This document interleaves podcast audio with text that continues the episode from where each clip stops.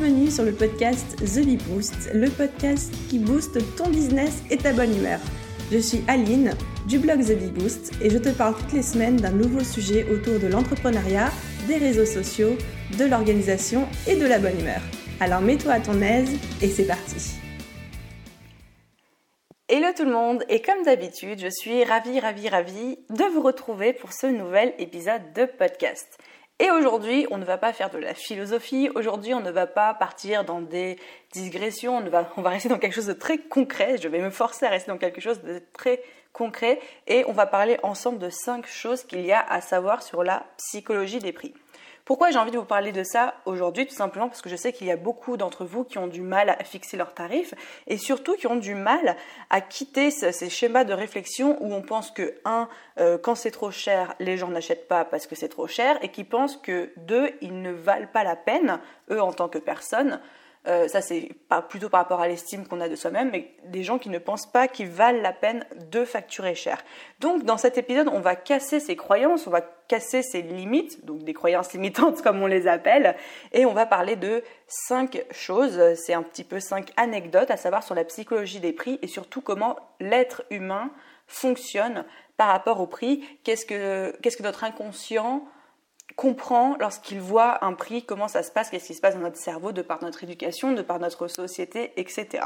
Donc j'ai relevé cinq faits qui sont des faits à savoir, des faits intéressants et surtout des faits dont on est tous victimes. Et vous allez voir qu'on a beau le savoir, même à la fin de, cette, de cet épisode, j'espère que vous aurez appris les choses et vous aurez beau le savoir, ça n'empêchera pas euh, ça ne vous empêchera pas inconsciemment de réfléchir comme ça et ça ne vous empêchera pas inconsciemment de continuer à fonctionner comme ça. Cependant, le gros bénéfice de ce podcast, c'est qu'une fois que vous allez connaître ces cinq faits, vous allez pouvoir les utiliser dans votre propre business pour fixer vos tarifs ou même pour euh, vendre mieux une offre qu'une autre, si vous avez l'impression que c'est toujours la même offre qui part euh, chez vous et que ce n'est pas l'offre la, plus chère ou la plus, la plus rentable pour vous et qu'au contraire vous vendez le plus d'offres, une offre qui n'est pas rentable, Bon, au-delà du fait qu'il faut la supprimer si c'est pas rentable pour vous. Voilà, on va voir un petit peu comment corriger toutes, euh, toutes ces choses-là et comment arriver à plus vendre, à mieux vendre. Ceux qui n'ont pas encore écouté l'épisode de podcast qui s'appelle Comment fixer ses tarifs quand on est indépendant, si vous êtes indépendant, si vous êtes en prestation de service, je vous invite vraiment à aller écouter cet épisode avant d'écouter celui-ci. Juste pour la simple et bonne raison que là, on ne va pas parler de comment fixer ses tarifs ni, pourquoi, mais on va parler de petits trucs et astuces. Donc c'est quelque chose d'un niveau un petit peu plus avancé. On va parler de trucs et astuces sur la psychologie des prix que vous pouvez euh, intégrer en plus à vos offres dans votre business. Donc c'est un petit peu la cerise sur le gâteau. Mais ici, on ne parle pas de comment fixer ses tarifs. Ça, c'était dans un autre épisode de podcast que vous trouverez très très très facilement. Donc revenons à nos 5 choses à savoir sur la psychologie. Fait numéro 1. Plus c'est cher, mieux c'est. Ah, elle est bizarre celle-là. Mais c'est vrai que dans nos têtes, plus un prix est cher, plus on a l'impression que la qualité va être au rendez-vous, que le produit va être bien, que le service va être exceptionnel. Et c'est vrai que bah, dans le luxe, c'est très très cher, on a l'impression que c'est une très grande qualité, et qu'au contraire, moins c'est cher, moins c'est bien, moins c'est de bonne qualité. Pourquoi on est comme ça? Tout simplement parce que c'est notre éducation comme ça, et puis c'est aussi notre société de consommation qui nous dit que, bah voilà, euh, en gros, si tu veux quelque chose de très bien, de très bonne qualité, tu payes cher, et si tu veux et si tu payes pas cher, ça va être euh, un, truc basique, quoi. Et c'est parfaitement normal, ça, ça, rentre dans une certaine logique où, bah, effectivement, l'expérience, un service premium, un produit de qualité, ça coûte plus cher à fabriquer ou ça coûte plus cher à faire quand on est prestataire de service ou une expertise, ça demande beaucoup plus de connaissances et forcément c'est quelque chose qui se paye plus cher. Mais c'est vrai qu'on peut, euh, un petit peu euh, jouer là-dessus. Imaginez simplement cette situation, vous avez deux ordinateurs devant vous. ils sont strictement les mêmes, voilà, euh, de, l'extérieur pour vous c'est la même chose, simplement il y en a un qui est plus cher que l'autre. Et eh bien qu'est-ce que vous allez vous dire automatiquement dans votre tête C'est que celui qui est plus cher, eh ben, il doit avoir des options en plus, ou il doit avoir des matériaux différents, ou il doit avoir quelque chose qui fait qu'il est meilleur, tout simplement parce qu'il est plus cher. Et j'avais envie de vous donner un exemple de euh, à quel point ça peut être tordu comme manière de réfléchir. Je sais plus c'est quoi le modèle de la voiture, mais je sais qu'il y a une année, il y a peut-être 10 ou 15 ans de ça, Renault a voulu sortir un, nouveau modèle de voiture. C'était une voiture vraiment euh, entrée de gamme, une voiture accessible, une voiture qui, ne, se voulait ne pas être chère du tout. Donc ils, ont réduit les coûts au maximum. Ils ont tout fait pour qu'elle soit le plus accessible. Vraiment, ils ont fait d'énormes efforts, ils ont réduit leurs marges, ils ont cherché des matériaux euh, différents. Ils ont tout fait pour que la voiture ne soit pas chère. Quand ils l'ont lancée sur le marché, vous savez ce qui s'est passé? Un flop total. Personne n'en voulait. Ils se sont dit OK, ils ont consulté euh, leur service marketing, ils ont, fait, venir des experts, et un jour, il y a un expert qui a dit il faut monter le prix. Alors là, Renault s'est regardé, ils se sont dit mais non, on peut pas, c'était justement l'objectif, on ne voulait pas monter le prix, on voulait que ce soit accessible. Non, non, non, monter le prix. Qu'est-ce qu'ils ont fait? Ils ont monté le prix. Et là, mais là, la voiture s'est vendue comme des petits pains. Pourquoi? Parce que dans l'esprit des gens, c'était tellement pas cher pour une voiture qu'ils avaient l'impression d'aller acheter un tracteur en plastique, quoi. Ils avaient vraiment l'impression que ça n'allait même pas rouler. Parce que dans l'esprit des gens, une voiture c'est forcément cher et que même une voiture entrée de gamme, il y a quand même un prix minimum. Et que tout ce qui se situe en dessous de, ce prix, eh ben c'est qu'il y, a une arnaque en fait. Donc voilà à quel point ça peut être tordu cette psychologie de plus c'est cher, mieux c'est.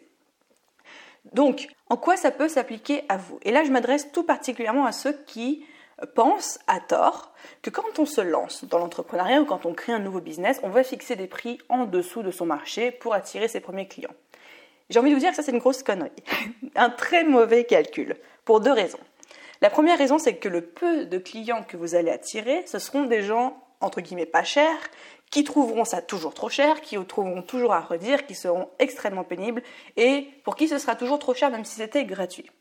Et la deuxième raison, c'est évidemment que vous allez euh, éveiller la méfiance chez les autres personnes qui vont se dire si vraiment il est moins cher que tout le monde, c'est forcément qu'il y a un truc en moins. C'est pas possible qu'il soit juste moins cher pour la même qualité. Alors posez-vous la question si les gens n'achètent pas chez vous à l'heure d'aujourd'hui, est-ce que ça ne pourrait pas être parce que vous êtes en train de faire une erreur à la Renault, c'est-à-dire que vous euh, vendez quelque chose tout simplement pas assez cher? Parce que c'est beaucoup moins cher que votre marché, vous pensez que ça va vous attirer des clients, mais en fait, pas du tout. Ça éveille la méfiance et les gens ont tendance à penser que vous êtes du low cost, ou qu'il y a une arnaque, ou que la qualité n'est pas là, ou que le service n'est pas cool, ou que le produit n'est pas top. Des fois, ça vaut le coup d'augmenter ses prix si on voit que notre tarif est trop bas et ne se vend pas parce que justement il est trop bas. Et pour ceux d'entre vous qui ne sont pas encore lancés, je vous invite vraiment, vraiment grandement à ne pas vous mettre trop bas. C'est même pas une question de casser le marché, parce que moi je crois pas trop à tous ceux qui racontent casser le marché. Pour moi, c'est juste un marché qui évolue. Bon, c'est un autre sujet. Mais bref, j'ai dit que je restais concrète. Ceux qui sont sur le point de se lancer, de fixer leurs tarifs, ne vous mettez pas trop bas dans le marché, tout simplement parce que si vous faites ça, vous allez être assimilé à quelque chose de cheap, à quelque chose de basse qualité, et ce n'est absolument pas ce que vous voulez, sauf si vous êtes sûr de votre coût et que vous savez ce que vous faites. Donc voilà, ça c'était pour notre premier fait. Deuxième fait, deuxième chose à savoir sur la psychologie des prix, c'est ce que j'appelle l'effet Lidl, Leclerc et Monoprix. On parle ici du positionnement de votre tarif et de l'image que vous allez renvoyer. Comme on l'a dit juste avant, généralement, on a tendance à penser que plus c'est cher, mieux c'est. C'est pour ça que c'est hyper important pour vous de vous positionner correctement avec vos tarifs dans votre thématique. Je m'explique. C'est important de bien choisir le positionnement de vos tarifs et surtout de comprendre ce que psychologiquement vos tarifs vont raconter dans l'inconscient des gens, ce que vos tarifs vont sous-entendre. Et c'est pour ça que j'appelle ça l'effet Lidl, Leclerc et Monoprix, parce que c'est très représentatif à l'image de la grande distribution. Quand vous prenez le secteur, la thématique de la grande distribution, vous avez Lidl en bas, vous avez Leclerc au milieu et vous avez Monoprix en haut, en termes de tarifs. Sauf que Lidl, ce sont des prix de gros, donc c'est vraiment pas cher du tout. Mais on sait ce qu'on a, on sait ce qu'on a pour le prix, on sait que ce n'est pas les meilleurs produits du monde, on sait que c'est correct, mais surtout on va chez Lidl parce que c'est pas cher et on s'attend. On est parfaitement d'accord que quand on rentre dans un magasin Lidl, ben euh, les caissières sont, les caisses sont pas les plus modernes, le, magasin n'est pas le mieux agencé, le plus lumineux, les rayons sont pas les mieux rangés, les fruits et légumes sont pas tous alignés. Voilà, on sait pourquoi on y va et on sait à quoi s'attendre.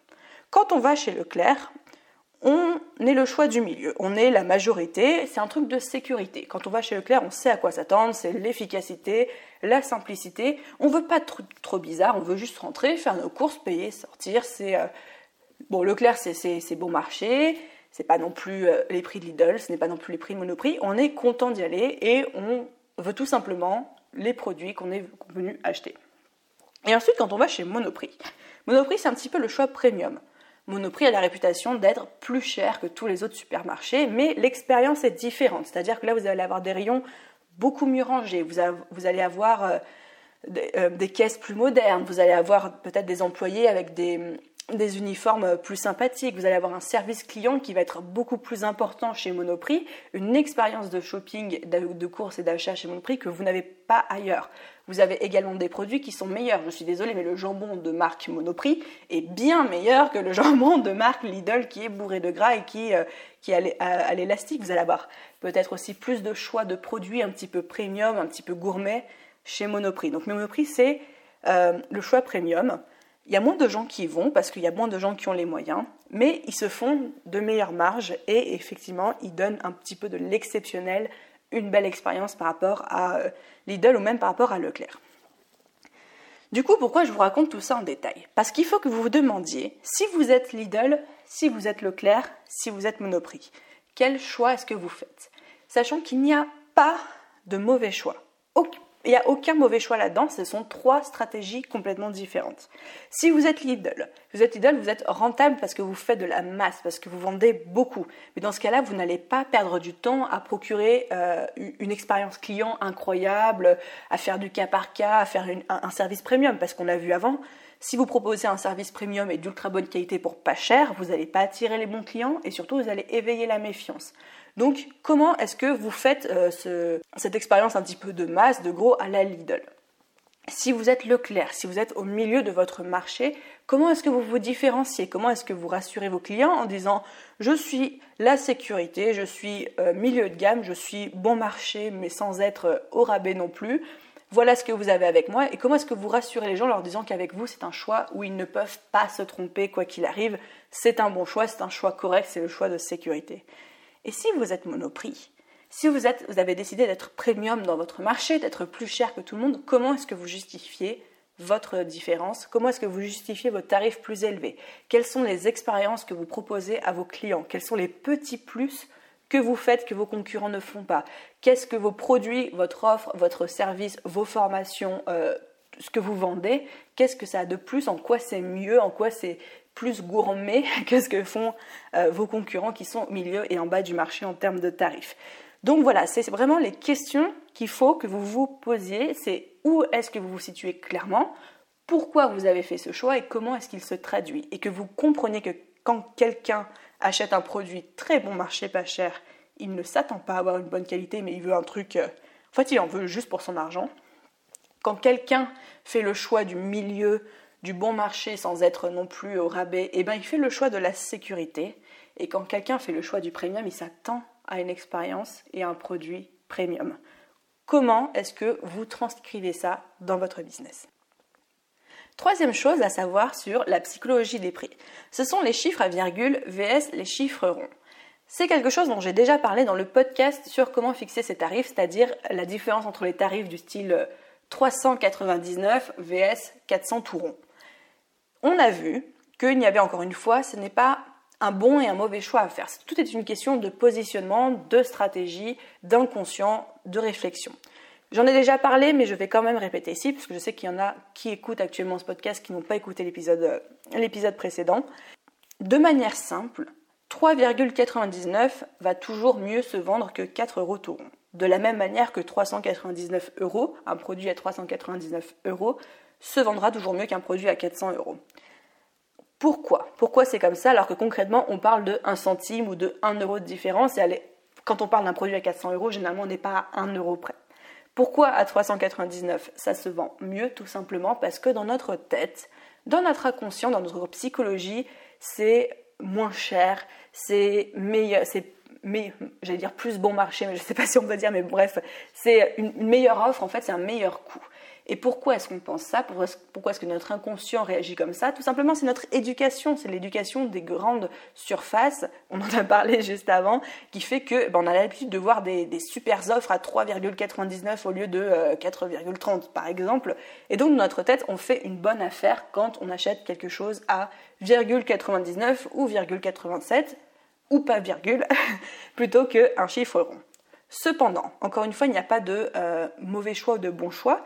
Pourquoi? Parce que quand vous vendez un produit à 399 au lieu de 400, vous êtes vous enclenchez la case, vous enclenchez le, bouton discount dans la tête des gens, donc ils font euh, bonne affaire, bon marché. Alors que quand vous avez, quand vous avez un tarif rond du style 400 euros au lieu de 399, vous avez ce positionnement, vous enclenchez l'interrupteur service premium, service de qualité dans la tête de vos clients. Quand vous allez acheter un, sac chez Yves Saint Laurent, le sac il n'est pas à 399,99 euh, euros. Non, le sac il est à 400 euros pile, ou plutôt 1400 euros tout pile. Donc c'est vraiment encore une fois, comme on disait juste avant, un choix de positionnement. Mais je veux que dans ce podcast, vous compreniez psychologiquement où se situe la différence et que vous choisissiez en connaissance de cause quel est l'interrupteur que vous voulez allumer dans la tête de vos clients. Donc, je récapitule.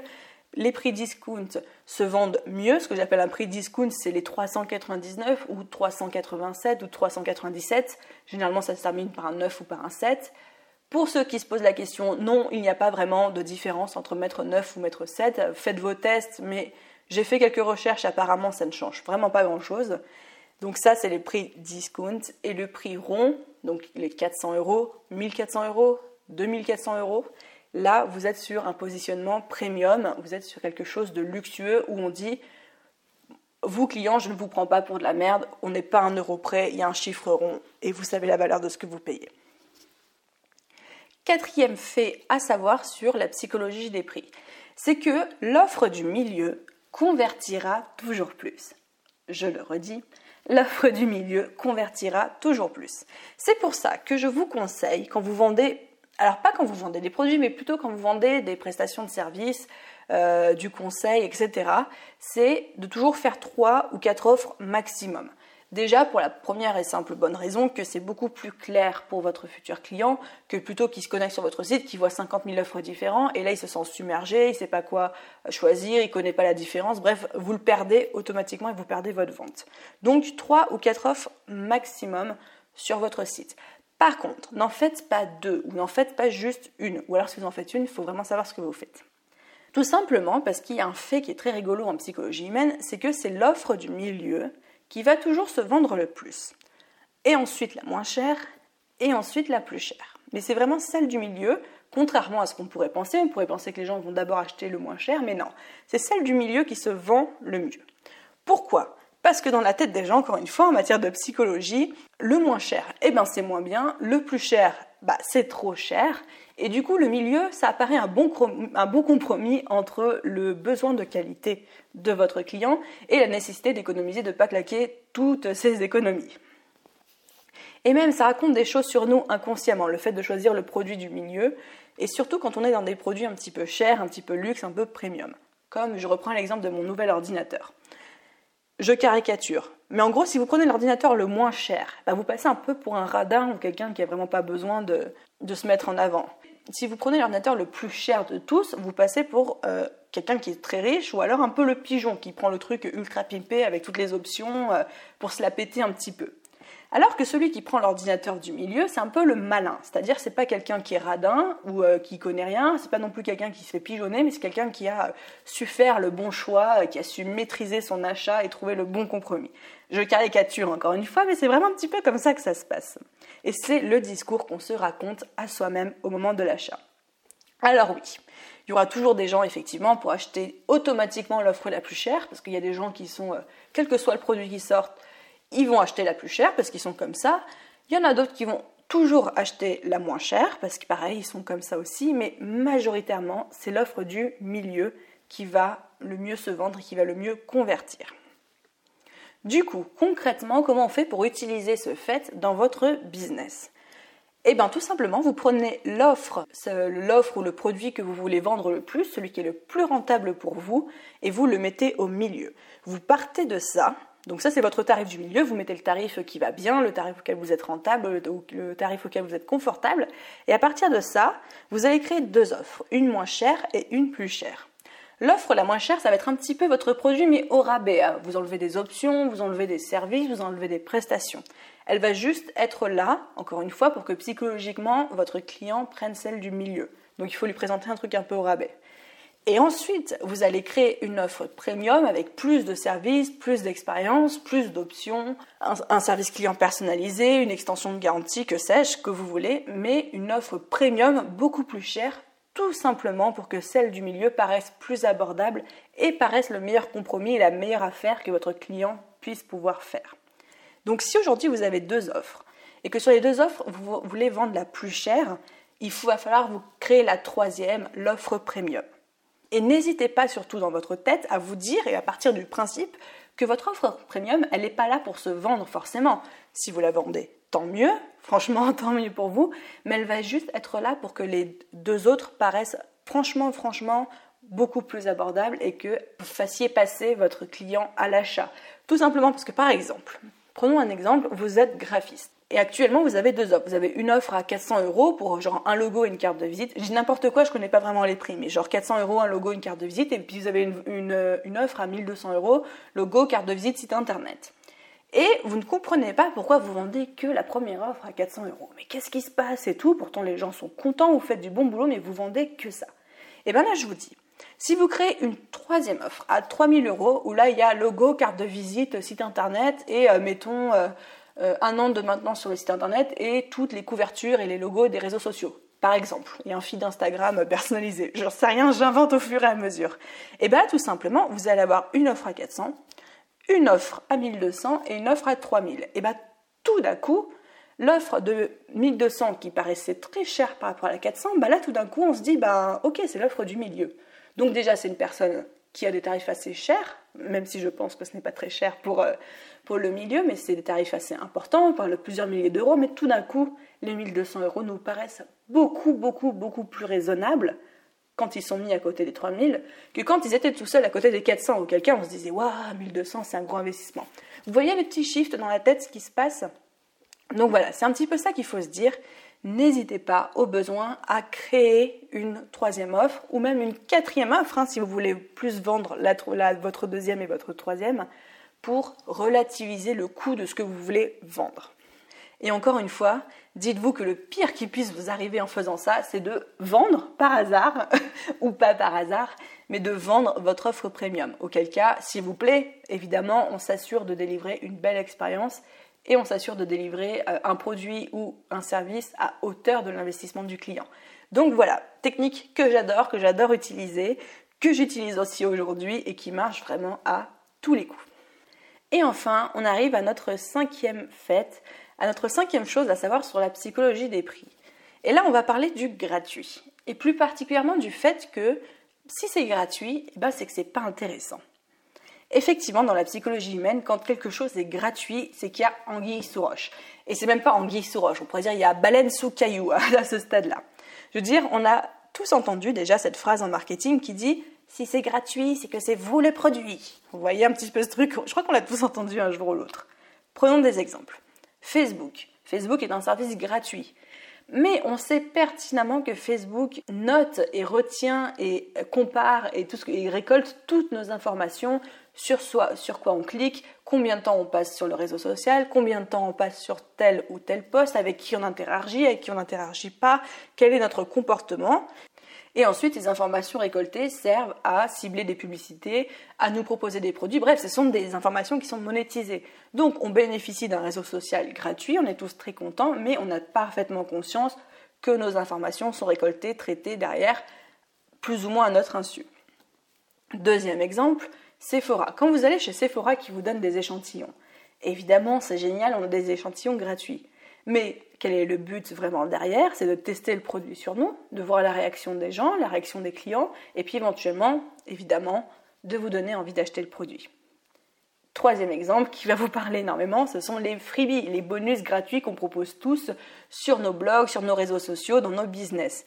Évidemment, il y a un objectif derrière, en plus d'aider les gens. Je veux dire, oui, on a tous envie de dire qu'on aide les gens, mais l'objectif derrière, l'objectif caché, c'est de récolter les adresses mail de nos futurs clients pour ensuite leur vendre nos offres payantes, nos produits, nos services. Donc oui, certes, des contenus gratuits, on en retire toujours de la valeur. Le réseau social pour Facebook, le produit gratuit pour Sephora, des conseils et des nouvelles connaissances avec les freebies. Mais on sait, vous et moi, que le vrai gagnant, ce n'est pas nous dans l'histoire, et tout le monde le sait plus ou moins. Du coup, on accepte implicitement le fait que le vrai gagnant ce soit pas nous pour avoir des trucs gratuits, mais on sait que tout n'est pas aussi rose qu'il y paraît. Alors concrètement, qu'est-ce que ça signifie pour nous et pour nos business? Eh bien déjà, ça veut dire une chose, c'est que tout ce que vous allez donner gratuitement aux gens, vos freebies, vos contenus, etc., ça va être traité avec une certaine légèreté, avec une certaine négligence de la part de vos utilisateurs, lecteurs, consommateurs, auditeurs, euh, euh, j'en sais rien, visionneurs. Bref, la majorité des gens vont traiter ces informations avec légèreté et négligence. Comme c'est un contenu gratuit en ligne, on va le consommer, on va peut-être s'y intéresser, mais surtout on en consomme beaucoup, on est un peu dans l'infobésité, on parcourt vite les contenus en diagonale et on ne se met pas en action parce que c'est des contenus gratuits et que là le but du jeu c'est vraiment d'en consommer le plus possible. Alors que quand les gens payent pour un contenu, et eh bien tout de suite les gens se sentent plus impliqués. Parce que payer pour un produit ça équivaut à un engagement pour eux. Évidemment, ils ont payé, ils en veulent pour leur argent et ils vont faire le boulot. Si vous leur donnez des exercices, des choses à faire, ils vont le faire. Ils vont pas se dire Oh, bah, je, je reviendrai à cette vidéo plus tard quand j'aurai le temps. Non, ils ont payé, ils veulent le bénéfice, ils vont faire le travail. Et le secret, c'est que même plus ils payent cher, plus ils vont faire les choses sérieusement. Bingo, alléluia. Le gratuit, c'est bien pour se faire connaître, c'est bien pour montrer sa valeur et c'est bien pour attirer de nouveaux clients. Mais dites-vous bien quelque chose, vous pouvez donner le même contenu de façon gratuite et payante, vous n'aurez jamais d'aussi bons retours, d'aussi bons résultats et de personnes aussi contentes que les gens qui ont payé pour. Pourquoi? Tout simplement parce qu'ils vont y accorder beaucoup plus de valeur, déjà parce qu'ils auront financièrement mis la main à la poche, mais ensuite parce qu'ils se seront appliqués. Ils auront ils auront donné plus d'attention, ils auront accordé plus de leur temps, de leur attention, de leur concentration sur un produit pour lequel ils auront payé plutôt qu'un produit qu'ils auront euh, obtenu gratuitement. Alors n'oubliez pas que vos clients idéaux ne seront jamais aussi impliqués avec vous, avec vos produits, vos services, qu'en vous donnant leur argent d'abord. Ne rougissez pas de les faire payer. Ne rougissez pas de vendre des choses, même si c'est pas cher, mais de monétiser les choses dans votre business. Et oui, on vient de le voir, les faire payer, c'est leur rendre service. Et dites-vous bien que dans la tête des gens, mais aussi dans votre tête à vous, et dans ma tête à moi, c'est normal de payer pour quelque chose de qualité. Et je vous renvoie aux exemples qu'on a vus avant. Souvent, quand on ne paye pas, on a conscience qu'il y a baleine sous caillou. Ça, c'est mon expression du moment que j'adore. On a conscience que tout n'est pas aussi rose et qu'il y a, voilà, il y a un problème quelque part, il y a un vice quelque part. Donc réfléchissez bien à ça et surtout dites-vous que c'est normal de faire payer, que ce n'est pas une honte, il n'y a pas de honte à faire payer ces produits-services et qu'au contraire vous rendez service à vos clients car ils seront plus impliqués et ils feront le travail plus sérieusement et ils seront plus sérieux avec vous si vous êtes euh, en prestation de service et ils accorderont plus de valeur euh, et de plaisir à l'acte d'achat que si vous leur donnez les choses complètement gratuitement. Et voilà les amis, du coup les 5 choses à savoir sur la psychologie des prix, je les repasse très rapidement. Le fait numéro 1 c'est que plus c'est cher, mieux c'est dans la tête des gens. Le fait numéro 2 c'est le positionnement de ces tarifs selon qu'on est Lidl, Leclerc ou Monoprix. Le fait numéro 3 c'est les chiffres à virgule vs les chiffres ronds ou les chiffres qui terminent en 9 ou en 7 vs les chiffres ronds qui terminent en 0. Le fait numéro 4, c'était le fait que l'offre du milieu convertit toujours plus, d'où la nécessité de créer une offre pas chère et une offre premium pour pouvoir vendre votre produit ou votre offre au milieu. Et le dernier fait qui est que si c'est gratuit, ce n'est pas intéressant. Et que si c'est gratuit, les gens sont moins impliqués moins, et y accordent moins de valeur que lorsqu'ils ont payé pour, même si c'est strictement la même chose. Donc voilà, n'hésitez pas à prendre les fêtes qui vous parlent le plus et à les intégrer directement à votre, à votre business. Moi je sais que j'adore, j'adore, j'adore la technique du sandwich avec euh, les trois offres, la pas chère, celle du milieu qui est notre offre cible, celle qu'on veut vendre le plus, et l'offre premium, ça marche à tous les coups, c'est très efficace. Tout le monde fait ça. Maintenant, dès que vous allez euh, naviguer sur les sites internet, n'hésitez pas à regarder, vous allez voir qu'il y a énormément de choses qui se passent comme ça. Technique du sandwich, je vous la recommande. Les autres sont également très efficaces. N'hésitez pas à voir lesquelles marchent pour vous, lesquelles fonctionnent le mieux. Et surtout, n'ayez pas peur de vendre, n'ayez pas peur d'être cher, n'ayez pas peur de faire payer les gens parce que vous leur rendez service. Et on a vu que dans la tête des gens, eh ben, c'est parfaitement normal de payer pour un service de qualité et que si on paye pas cher, eh ben, on s'attend à avoir juste le produit basta et que si on paye cher, on s'attend à avoir l'expérience et le service client en plus. Et voilà, j'espère du coup que l'épisode d'aujourd'hui vous a plu. Si c'est le cas, comme d'habitude, ah oui les amis, je suis en croisade, je suis en croisade en ce moment pour faire connaître le podcast, pour qu'il décolle dans les applications, etc. Donc n'hésitez pas, quelle que soit la plateforme sur laquelle vous euh, écoutez actuellement cet épisode, à laisser une note, à laisser euh, un commentaire. Ça m'aide vraiment, vraiment, vraiment à me faire connaître. Ça m'aide à faire décoller le podcast, à créer plus de contenu pour vous. C'est motivant pour tout le monde.